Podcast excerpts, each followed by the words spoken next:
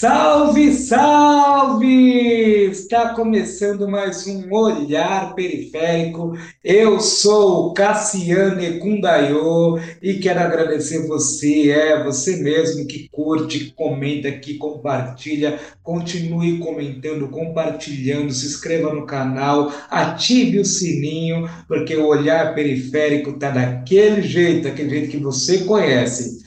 Bom, galera, hoje eu trouxe uma artista brasileira que está na estrada há muito tempo. Ela é cantora, ela é atriz, ela produz videoclipe e também é locutora comercial. É, e o nome dela é Raíssa Bittar. E aí, Raíssa, como você está, minha querida? Cassiano, que prazer, que prazer estar aqui trocando essa ideia com você hoje. Muito obrigada pelo convite. Não, eu que agradeço, eu que agradeço. Estou muito feliz de ter você aqui. Ó, você está no meu radar faz tempo, viu? Faz um bom tempo que você está no meu radar e eu estou muito feliz de ter conseguido marcar essa conversa, esse bate-papo. Bom, galera, é... essa conversa vai surpreender todos vocês, porque a Raíssa está na estrada há muito tempo. Há muito tempo. Vocês não têm noção do que essa mulher já fez, hein? É, Para começar, Raíssa, eu quero que você fale um pouquinho é, da sua agência Ativitar, como que surgiu, como, é, da onde que você tirou inspiração para criar uma agência é, tão importante na área da, da, da comunicação aí? Ah, eu eu comecei, acho que eu, eu estudei comunicação, né? Fiz jornalismo, mas eu nunca atuei na área, assim. Eu sempre fui para outros lugares. Eu trabalhei em produtora de áudio, depois trabalhei em produtora de filme, que foi onde eu aprendi a fazer filme, né? A fazer vídeo. é, na verdade, eu aprendi a fazer filmes publicitários. E aí ali eu aprendi a receita mais ou menos de como, da, como fazer um audiovisual, assim, né? É, não como um longa-metragem, porque aí já é outra história. É outra Eu tiro, pegada. aliás, tiro o meu chapéu para a galera do, do audiovisual, dos longas, dos longas e também dos documentários, que são tempos e tempos, né, fazendo um projeto daquele tamanho. Mas é, eu trabalhava em coisas muito rápidas, assim. Em uma semana se levantava para filmar 30 segundos, que era um comercial que ia aparecer na televisão com uma modelo famosa. Era mais ou menos isso. E aí, ahn, eu, desde que eu entrei na faculdade, eu comecei a, a- eu comecei a gravar meu primeiro álbum como cantora. E aí, ahn, fui levando as duas coisas em paralelo, os estudos e ao mesmo tempo a carreira como cantora. E aí eu fui começando a fazer para o meu próprio trabalho, assim. Eu lembro que a minha primeira experiência com algo estético assim foi para fazer o meu MySpace. Quem é das antigas sabe do que eu MySpace. falando. Os Caramba. jovens não sabem, mas eu vou falar para quem não sabe. Era um site onde você colocava as gravações das músicas que você fez Sim. e dali ele, as suas músicas poderiam chegar no mundo, né? Não É, tinha, não tinha YouTube ainda, isso. eu acho que não tinha chegado ainda. Enfim, não tinha plataformas digitais, a galera É, é o embrião de tudo que a gente tem aí, né? É, é, ligado à ideia radiofônica, assim, né? É, claro. É, na verdade, é o que, é o, é o que entrou depois do, do que nós chamamos de disco, de, de... Como posso dizer? Na verdade, ah, eu não consigo nem explicar. Tá vendo como que é? É tão, é tão antigo, galera, que eu não consigo... Não tem nada que eu consiga comparar com, com a, É, a- foi os um dias caminho aí atuais. da música, até chegar no É, Spotify, no até chegar tarará, no, passou pelo streams. MySpace, que era outro rolê. Uhum. Enfim, faz tempo. E aí eu lembro que lá você podia subir suas músicas e alterar seu perfil, botar não sei o quê. A questão era que o, eu lembro que o perfil, o primeiro perfil que eu fiz, ele era horrível. Eu não Por tinha quê? noção nenhuma. Eu não tinha noção nenhuma de estética, assim, né? Ficou muito, ficou feio, assim, eu lembro. E aí, a partir dali, eu entendi que eu queria aprender um pouco mais de estética para poder fazer a, a experiência, né? Que entrasse no meu perfil já entrasse um pouco no universo do que é a música que eu faço. Então, de lá para cá, né, foram-se algo, foram ah, faz uns faz 15 anos. 15 Nem anos, sei quantos 15, anos. 16 anos, Não, aí. mentira, não faz tudo isso, faz menos, Não, faz vai. 10 anos, faz 11 anos. Ih, já nem sei, perdi as contas. Porra. Enfim, faz tempo, gente, faz tempo isso aí. Mas de lá pra cá, é, foram três álbuns lançados e muita viagem, né, estética, assim, e muita experiência ao longo do caminho. E chegou um momento em que os meus colegas começaram a me convidar para trabalhar para eles, para dirigir, fazer a direção de arte de um disco, fazer a direção de um videoclipe, escrever um roteiro, dar consultoria. Então, quando os meus colegas co- e colegas e, e, e também pessoas que eu nem conhecia começaram a me procurar pelo meu trabalho, eh, querendo que eu colaborasse com o trabalho deles, aí eu falei, "Hum, acho que chegou a hora de eu abrir uma agência de arte e É, comunicação. porque tá todo mundo procurando você. Mas assim, você era um pouquinho. Você conseguia administrar tudo isso? Porque é, é álbum, é, é agência, é a faculdade já tinha terminado ou não? Eh, quando eu abri minha agência, eu já tinha terminado a faculdade, já. Ah, pelo menos isso, né? Sim, é. Não, não dava. Eu, eu terminei a faculdade e foi quando eu fui trabalhar como assistente de direção em produtora de filme. E nessa época, nossa senhora, foram, foi um ano e meio, assim. E eu chorava todos os dias. É, eu comecei a gaguejar nessa época. Era muita pressão. Era muita pressão. Eu não conseguia lidar. E aí eu falei, chega! E aí eu falei, vou gravar meu segundo álbum, dá licença. Aí eu saí um pouco desse mercado e fui gravar meu segundo álbum. É, E na época eu já fazia locuções e cantava jingles. Então, eu sempre fui levando, né, essa coisa de viver de arte, a gente vai aprendendo a abrir um leque de opções, assim, né? Cada um, claro que não tem receita e cada um vai fazendo seu caminho. Uhum. Mas a minha saída foi abrir um leque de possibilidades de trabalho, assim, né? Então, locução comercial, canto jingles também, dou consultoria, dirijo videoclipes, é, e também faço as turnês dos meus, dos meus discos solos, assim, desde o primeiro. Então, e aí cada hora um tá bombando mais do que o outro, assim, né? Então, você falou de, de videoclipe, ah, você dirige videoclipe de várias, vários gêneros, como que é? Ou é, como que Sim. funciona? Ah, eu, depois de um tempo, Cassiano, eu realizei que eu, na verdade, mais que cantora, mais que diretora de videoclipe, mais que qualquer essas coisas, eu sou uma contadora de histórias. Foi o Hum, que eu descobri, assim. Então, eu gosto de contar histórias e ouvir histórias também, independente do jeito que é contado, assim, né? Então, eu vi que, que uma música, né, um clipe, ele pode, po- pode ter o gênero que for musical, sabe? Se ele toca o coração das pessoas, é uma história, sabe? E tem várias maneiras de se contar uma história. E, e eu sou apaixonada por, por essa diversidade de possibilidades, sabe? Então, você pode fazer alguém rir com uma história triste, você pode ir, e pensar sobre muita coisa, você pode fazer alguém rir, é, enfim, po- po- pode fazer uma pessoa chorar com uma história engraçada. Então, tem muitas maneiras, né, de tocar o coração das pessoas, porque tem muitas pessoas de diferentes maneiras por aí. Então, eu, eu não me prendo ao gênero, assim, sabe?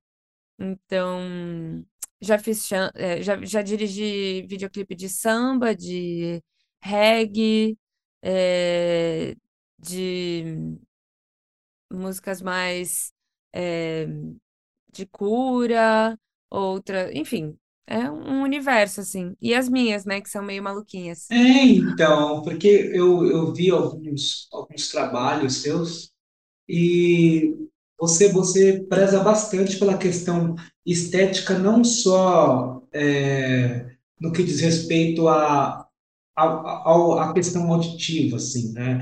Você se preocupa bastante com as cores, acho muito legal. Ah, e sabe o que é louco? Eu já, eu já reparei? Tem alguns Hum, aspectos que eu olho.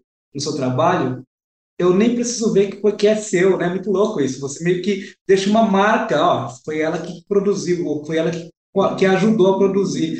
Isso é comum também, uh, o, uh, o produtor deixar alguma marca, mesmo que inconsciente ali? Olha, eu achei isso curioso, porque faz poucos anos, assim, que hum, foi quando eu lancei meu terceiro álbum, que eu entendi um pouco mais dessa minha viagem, assim, que eu gosto disso.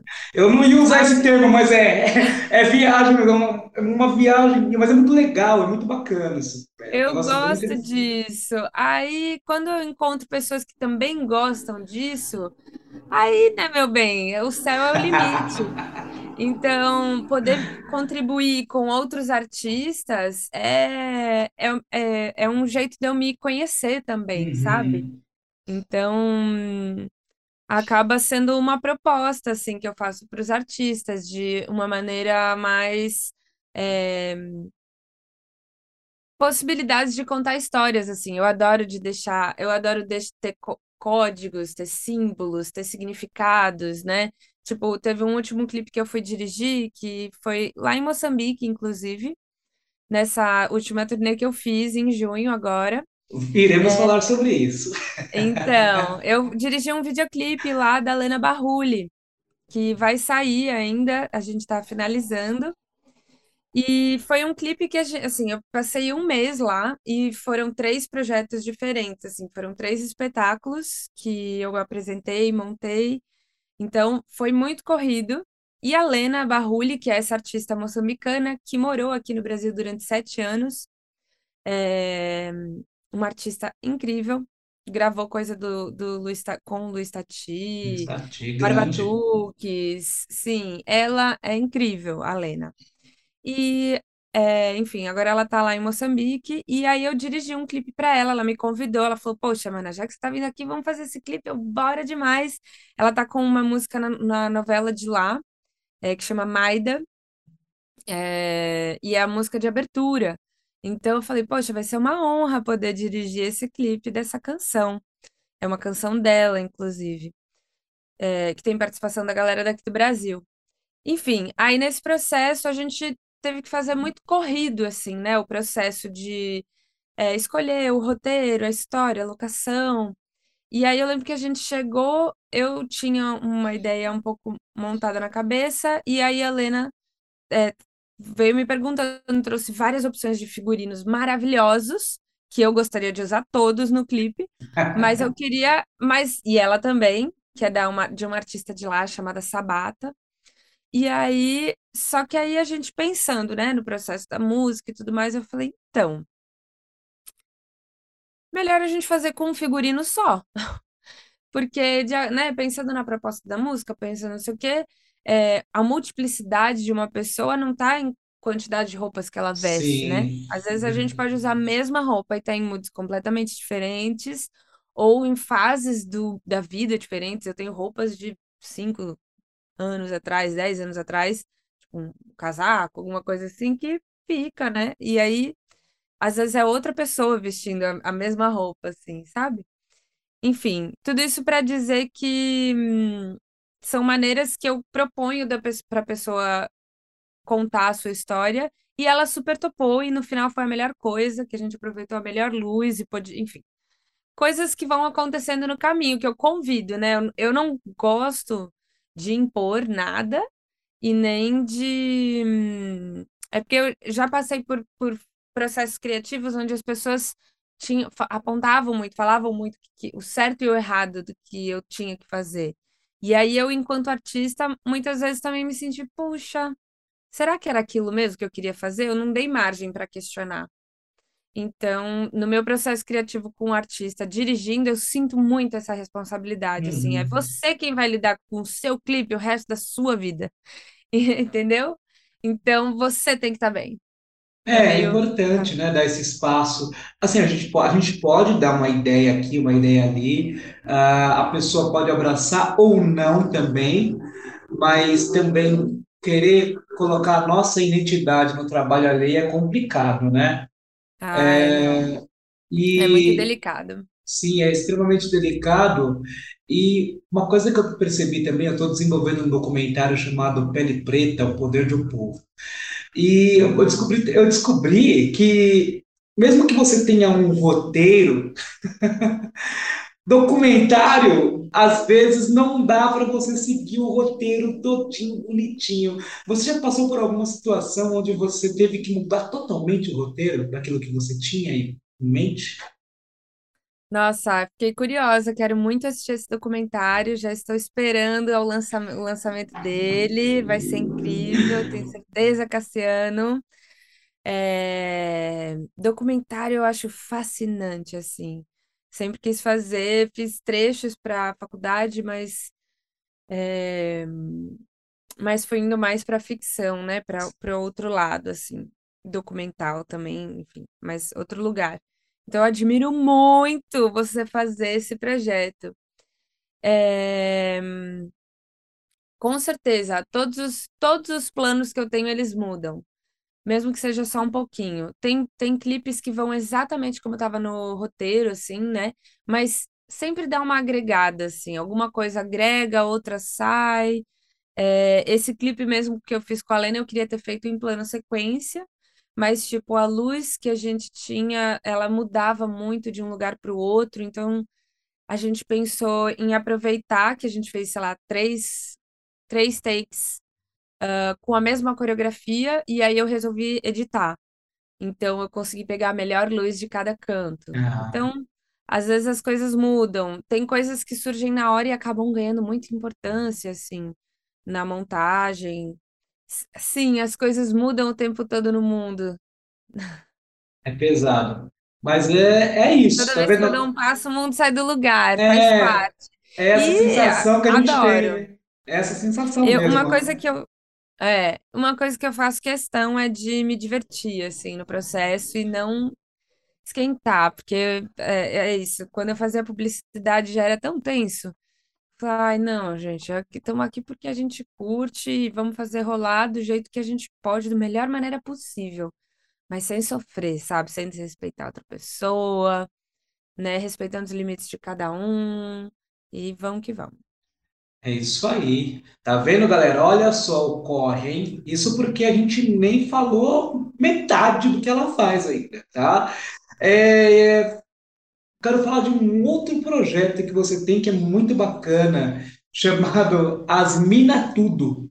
É um sarau, é um festival, o que seria ah, As Mina Então, Tudo? As Mina Tudo é um coletivo, na verdade, que é, ele surgiu faz muitos anos, faz uns cinco anos. É, eu não sou a criadora da- das Mina Tudo. É, foi um, um grupo, na verdade, a- foi a Carol, baixista do da Super Combo, que criou um, resolveu criar um grupo de WhatsApp para reunir artistas, para reunir instrumentistas mulheres e falar sobre mulheres na música e de trocar figurinha e tudo mais. E aí foi criando uma força nesse grupo no WhatsApp. Eu entrei um ou dois anos depois. E, e aí eu criei, junto com a Dessa Brandão, uma outra artista, o Sarau As Mina Tudo que, que virou um festival de música, de artes plásticas, de dança, é, que rodou o Brasil. Então, na verdade, foi um show que eu ia fazer, que eu consegui uma data em João Pessoa. Eu fui fazer turnê no Nordeste, consegui uma Nossa, data em João Pessoa. O músico era para um show meu, e o músico que ia me acompanhar não pôde me acompanhar. E aí eu falei, puxa, mas eu quero tanto ir para João Pessoa, eu já tenho essa data, não quero perder essa oportunidade. E aí falei, bom, aí eu não sou instru- instrumentista, né?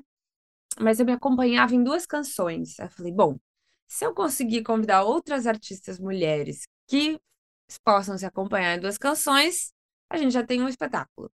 E aí eu comecei a contactar as artistas locais, virou uma coisa gigantesca, foi um baita evento. Eu fiquei bem em choque, assim, de como funcionou. Quando eu voltei para São Paulo, aconteceu uma situação parecida. Eu consegui uma data, não dava para fazer com um músico meu, e eu falei, poxa, eu vou chamar as minas tudo do grupo que a Carol montou.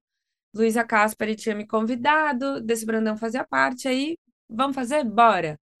Aí, Dessa Brandão falou, e aí, quer ajuda? Vamos fazer, não sei o que, bora! E aí nisso fizemos no Jazz B, foi um grande sucesso. O Jazz E no B, intervalo, em São Paulo, no centro de São é, Paulo, no uma casa centro. Fui, fui muito no Jazz B, muito. Ah, que legal. Aí, no intervalo entre uma, um bloco e outro, a programadora veio e falou: Gente, vamos fechar mês que vem. A gente fechou mês que vem. E assim foi indo, mês a mês. E assim foram-se três anos de Sarau Asmina Tudo até vir a pandemia. E aí a gente continuou fazendo online. é, E depois, enfim, inclusive hoje a gente está saindo com a divulgação de, da primeira edição ao vivo, depois da pandemia ter começado. A gente fez o online, mas nunca mais ao vivo, e a gente foi convidada pela Biblioteca Monteiro Lobato em, em São Bernardo, e São Bernardo do Campo, e lá vamos nós. Vai ser gratuito, e já e temos acho que seis artistas confirmadas é, Tata Alves, poetisa, MC Delacroix, é, Tata Alves, cantora, são duas Tata Alves, é, Vanessa Oliveira, que também é produtora, atual produtora do Sarau Asmina Tudo. Enfim, tem várias artistas nesse rolê com a gente, vai ser bonito, vai ser a volta, ai meu Deus! E, enfim, mas aí o, o, o Sarau Asmina Tudo chegou a circular vários estados, assim, a gente passou por Porto Alegre, Santa Catarina, Paraná, eh, Nossa, Pernambuco, Natal, fomos também Rio Grande do Norte, Be- eh, Minas Gerais, Brasília também, Goiânia, enfim, rodamos bastante com esse evento. E aí eu sempre, né, quem, quem é artista independente está ouvindo a gente aí, é, era uma maneira também de eu, eu, eu juntava as duas turnês, né? Eu juntava a turnê do Sarau e a do meu álbum solo que eu tinha acabado de lançar. Então eu fazia duas turnês ao mesmo tempo para e uma fazia a outra acontecer, assim. você lançou três álbuns já, né? é. Com, todo, com, com tudo isso, você conseguiu já lançar três álbuns, né? É, eu, eu até estava falando aqui antes de começar a gravar que ah, eu conheci a Raíssa uma vez, que ela foi no programa do Jô cantar uma canção, sei que ela cantou uma canção chamada Paris. Aham. Vocês, vocês que estão aqui assistindo e ouvindo esse episódio, depois vai procurar o trabalho da Raíssa e procura essa música também, essa canção, Paris. Aí vocês me falam depois, coloquem depois no comentário aí, para ver, o que vocês entenderam da canção. É, essa é uma das canções, né, que, é, que ela desenvolveu assim, magistralmente. E você também ganhou prêmio, né, por, é, em algum, é, por algumas canções. Me conta aí como foi você ganhar o prêmio da música Ah, brasileira. então, eu fui. É engraçado, né? O prêmio, ele, ele é importante e não é ao mesmo tempo, né? Ao longo da trajetória. Eu, desde, assim, quando eu comecei, eu comecei no teatro, fazendo festival é, amador, né? Estudantil de teatro, festivais estudantis. E aí, logo, foi a primeira peça que eu montei, assim, era um musical. E de cara eu ganhei dois prêmios, assim, de melhor atriz em Nossa, Tatuí, no Conservatório de Tatuí, e em Sorocaba, no SESI. E aí eu, nossa, que incrível! Que isso, mundo! Quero isso na minha vida! Mas, e aí ao longo do tempo, né, tem, eu tenho o prêmio de melhor diretora, do prêmio da música, prêmio Profissionais da Música, por dois anos consecutivos. Tem no uau! Festival de Gramado, é, um prêmio de melhor, melhor videoclipe também, que foi o clipe da Luísa Caspari, que eu dirigi. É, e você me perguntou, ah, do prêmio, prêmio da música brasileira, Da que o música meu álbum, brasileira.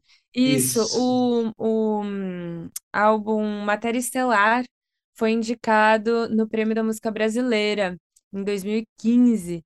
É, foi meu segundo álbum e ai, eu acho ele uma viagem muito gostosa, porque cada canção é um objeto contando sua história. Então, é bem mágico, assim.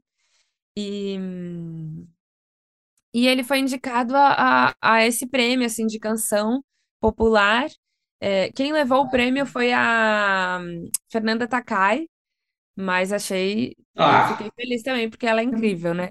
você, você disputou um prêmio eu e com ela Fernanda Takai. Com Fernanda Takai, você disputou um prêmio. nessa Uau! categoria. Foi, foi emocionante. E, e, na, e na premiação, tipo, a fileiras à frente tinha Gilberto Gil ali do ladinho, passando, Maria Bethânia, Caetano Veloso logo Nossa! ali na, ao lado, Tulipa Ruiz, enfim, eu achei o máximo, assim, só de viver aquela E, experiência foi e- incrível. e Mônica me fala, Salmazo, você teve que cantar nesse dia? Não, esse dia, Ah! infelizmente, chego, eu chego lá, Não, porque eu mas fico esse dia pensando, deve ser difícil cantar perto dessa galera toda aí, né, também, né? Nossa, eu nem, nem passei por essa, mas com certeza deve mexer com o coração da pessoa. Porque, Olha né, só. os ídolos ali. Mas é Sim, um prazer, assim, né? É muito louco essa. Quando ao longo da trajetória você vai dividindo com os seus ídolos certos espaços, assim, né? De, de trocar ideia, de aprender, de gravar uma música juntos. É, é uma, é, é isso, né? Você vai realizando coisas. E, e encontrando, assim, e podendo trocar uma ideia, ouvir, já é mágico, né? É, então, e ganhar prêmio sempre é bom, né? Também pra gente. Nada mal. É, porque também tem aquela questão, né? Eu não sei se é o que acontece com você, mas muitos artistas que já vieram aqui, de diversas áreas, falam que existe um, uma- um trabalho muito, muito importante que todo artista acaba fazendo, ou a maioria dos artistas acabam tendo que fazer, que é de reconhecer o próprio trabalho, né? A importância do próprio trabalho. É É, verdade. di- é difícil para você também? É, Muito, muito. Eu me acho uma grande enganadora. Raíssa, por que que você está enganando as pessoas? Antes de fazer show, eu sempre penso, por que que eu inventei isso? Isso é muito louco, meu. Ai, podia estar em casa, podia, podia estar fazendo qualquer outra coisa. Dá uma, uma crisezinha, assim, mas faz parte, né? Acho que aquela coisa de vai com, vai com medo, mas vai de qualquer jeito, assim, né? Mesmo com medo. Eu sou adepta. Tá com é, medo, tá, mas vai. E aí eu não me arrependo, assim, né? Eu aprendo no caminho. Então, Raíssa, é, você também faz parte é, de uma galera boa aí da área da locução publicitária, é, e você faz parte do Clube da Voz.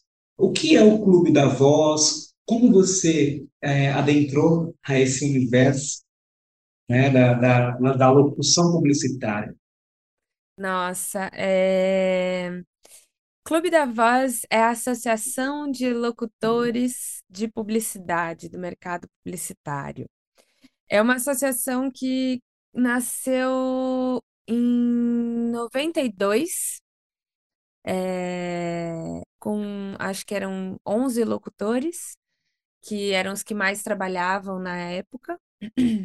Para quem não sabe, locução publicitária, locução comercial, é aquela voz que aparece nas propagandas, nos intervalos da televisão, vendendo um shampoo, compre esse shampoo, que ele é muito bom. Ou, Ai, você já viu que é aquela calcinha e não sei o que, não sei o que lá. Então, basicamente, locução é isso, né? Locução comercial, mas também tem, assim, um leque de possibilidades de se trabalhar com a voz, né? com locução, tem locução de filmes institucionais, locução de audiolivros, é, voz original, dublagem, locução de rádio, assim, aí é um universo de possibilidades. Tem o locutor de porta de loja também. Então, tem várias maneiras de se trabalhar com a voz, né? E, mas o meu foco, onde eu trabalho mais, é locutora comercial. E eu comecei é, eu dei sorte de, de, de começar quando criança, assim. A Ah, minha mãe é locutora também, minha mãe é Regina Vittar. Para quem não sabe, ela foi a primeira voz do Google ah, é Brasil, verdade, a voz do Google. Siri. Ela hum, ficou bastante conhecida por causa desses trabalhos. Mas, assim, quando eu tinha uns 12 anos, ela começou a fazer locução comercial. E eu acompanhei o, a construção dessa carreira, né? Assim, a partir daí. Claro que cada passo que a gente dá ao longo da vida colabora para aquilo que a gente é hoje, né? Então, nada vem do nada. Sempre, né, você tá ali galgando, mesmo que você tá aqui, de repente você tá ali, mas tudo no final você te ajuda a chegar lá, né? Faz aonde você quer chegar. Você tendo seu foco ali, a gente, né, as coisas vão se, o caminho vai sendo traçado. E aí, eh, então, quando eu tinha 12 anos, ela se, ela começou a fazer, se lançou como locutora comercial sozinha, assim, né, freelancer, e eu acompanhei esse processo e eu acompanhava ela nos, nos estúdios. Então, para mim era muito mágico ver aquilo acontecer, né? Ver como é que eram os bastidores. Eu sou apaixonada por bastidores. Então, achava incrível. E aí, quando precisavam de criança, às vezes me chamavam.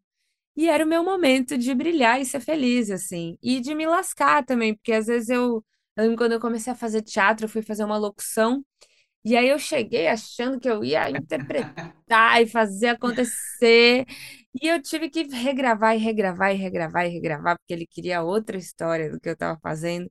Então você vai aprendendo a, a se moldar também, a ser dirigida, a entender o que que a pessoa quer de você para fazer as coisas acontecerem, né? Então, ali eu comecei e não parei mais, assim, trabalhei em produtora de áudio também, eh, e ali eu também faz- gravava umas coisas, e aí eu falei, puxa, eu quero isso. Aí eu fui distribuindo repertório, fui ah, até chegar a participar do Clube da Voz, aplicar ter repertório para isso.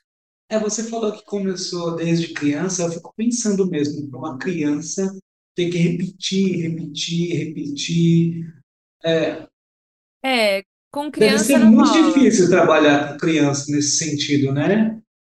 É, criança, você não consegue repetir muito, na real, Hum, porque eu, quando eu era criança, eu lembro, porque chega uma hora, ou você trava, Ou, ahn, ou chega uma hora que a criança fala, não quero mais. É E aí você não vai forçar uma criança, você não vai falar, não, você vai fazer assim. Não, não tem isso. A criança fala, não quero mais, fudeu. Pronto, Acabou, acabou. acabou, já era. Acabou. Eu já vi, eu já participei de gravações adultas, assim, eu adulta, e ver uma criança falando, não quero mais. E aí pronto, a diretora se lascou, ali acabou. Então, é... mas eu amava, né? Então eu me divertia, eu curtia, eu queria estar, eu queria fazer. E esse que eu tive que repetir muitas vezes, eu tinha uns 16, 15 anos, assim. Então eu já era adolescente, eu queria, Ah, queria acertar. é o desafio, né? Aquela questão do É, desafio. não, eu gosto do que eu tô fazendo. Por que que eu não tô conseguindo chegar onde ele quer? Peraí, vamos fazer de novo. Nossa, bacana, bacana. E você já, já fez trabalho de dublagem também? Dublar, sei lá, desenho animado, dublar, ou não? Olha, Só filme eu não, nunca dublei, eu nunca dublei filme, que é um outro mercado, é um outro nicho, assim, né? Uhum. Tem que ter DRT de ator. Eu levei um tempo para tirar minha- meu DRT de atriz, é, mas, é, mas é outro nicho, assim. Mas eu já, já dublei para publicidade, assim, desenhos para publicidade, de ficar vendo para ter lip sync e tudo mais. Voz original também, que é você criar uma voz de personagem, é, eu também já fiz para publicidade, assim. Nunca para filme longa, que aí são é, mês de trabalho, assim. É, que eu eu- faço eu- sempre rapidinhos. nossa, eu admiro pra caramba quem faz mesmo é, a dublagem de desenho animado, principalmente, né? Porque na verdade não é uma pessoa, é um personagem ali, desenho, literalmente um desenho que você tem que fazer ali, interpretar, é um negócio bem complicado. É, eu sempre achei divertido também, fiquei imaginando assim, nossa, é, é, essa coisa de trabalhar com comunicação é trabalhar com mágica, né? Eu gosto também. É, e ó, em breve eu quero Regina Bittar aqui, hein? Para a gente falar um pouquinho mais sobre esse universo aí, sobre esse universo da certeza. locução. Acho muito interessante. Sim, a minha mãe, é, sigam ela no Instagram, quem não segue, Regina Bittar. É, ali ela dá um monte de dicas sobre, sobre, sobre esse mercado da voz, assim, né? De, de trabalhar com a voz, profissionais da voz. E E aí, quais, vou cutucar ela para ela vir aqui. Ah, por favor, venha.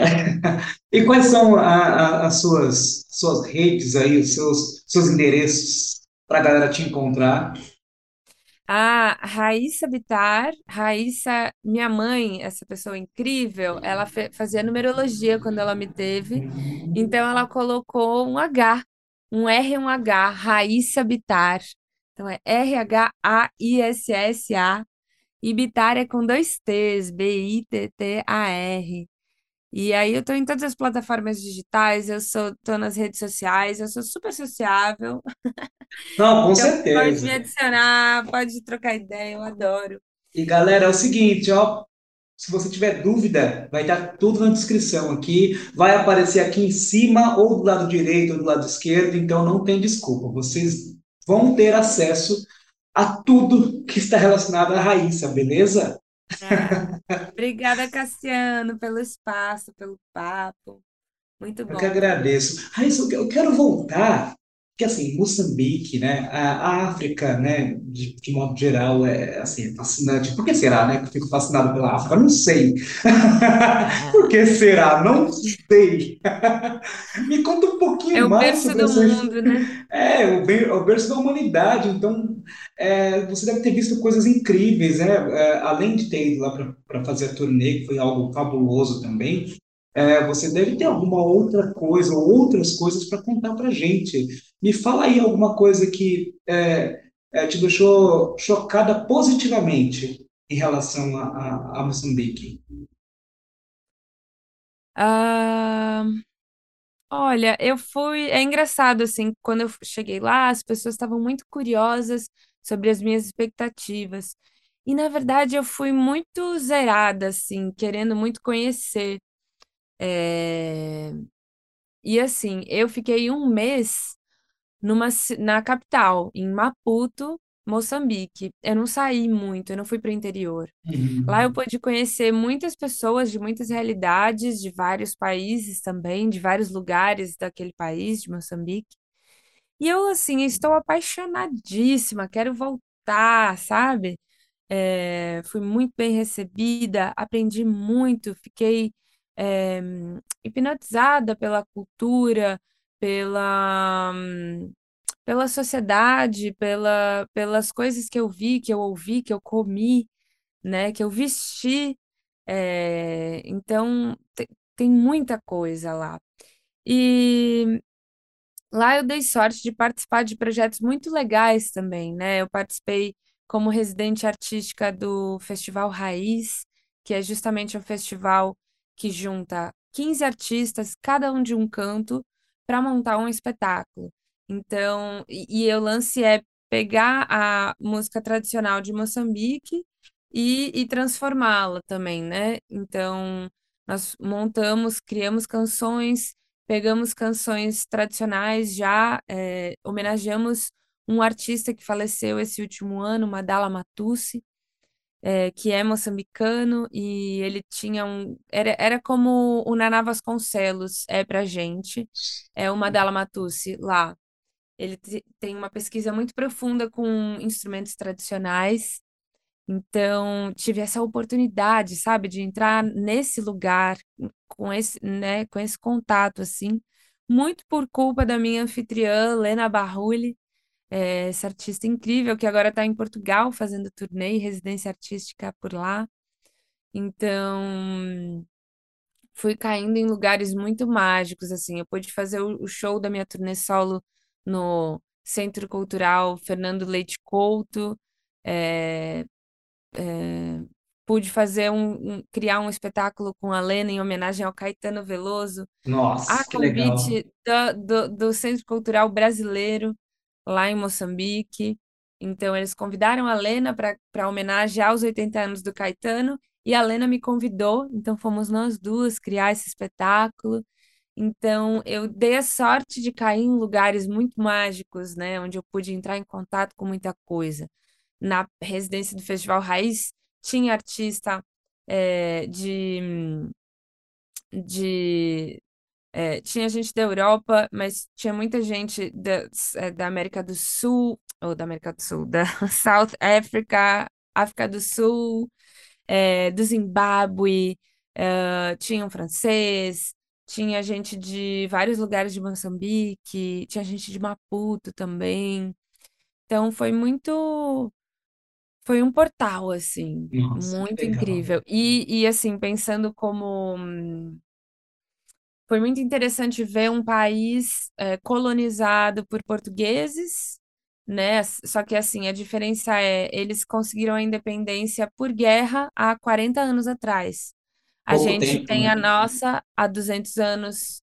Então, é muito interessante ver os impactos de cada processo, né? E, e entender essa coisa tão, tão agressiva, né? Que foi a colonização e como ela acontece, e o fato, né, de, de, de a questão de, de, de raça, né? De se racializar, o fato de eu muitas vezes estar tá em um lugar onde eu sou uma das poucas pessoas brancas, então é, a gente é obrigado a, a entender, né? Que sim, não é todo mundo, as pessoas são iguais, mas elas não são tratadas como iguais, né?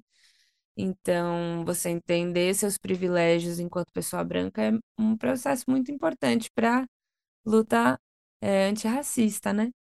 Então, enfim, enquanto crescimento pessoal foi também incrível, além do, do musical, cultural. Sou muito grata. Maravilha, que maravilha. E quais são os próximos passos agora? Porque você não para, né? Ai, adoro um fogo no, na Ela tem. É, eu estou preparando agora turnê para setembro.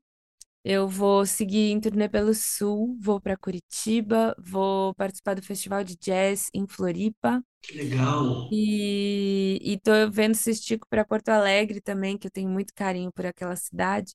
Já gravei Arthur de Faria, que é um compositor de lá.